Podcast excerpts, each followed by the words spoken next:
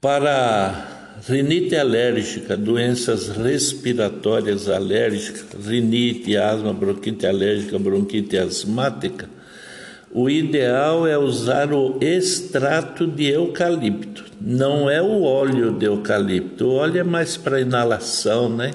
É extrato de eucalipto. Na hora de usar, a gente mistura mel para beber, na proporção de um por um.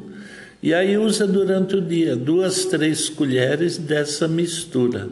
É extraordinário para doenças alérgicas, inclusive quem tem alergia a pelo de gato, de cachorro, tinta de parede, carpetes.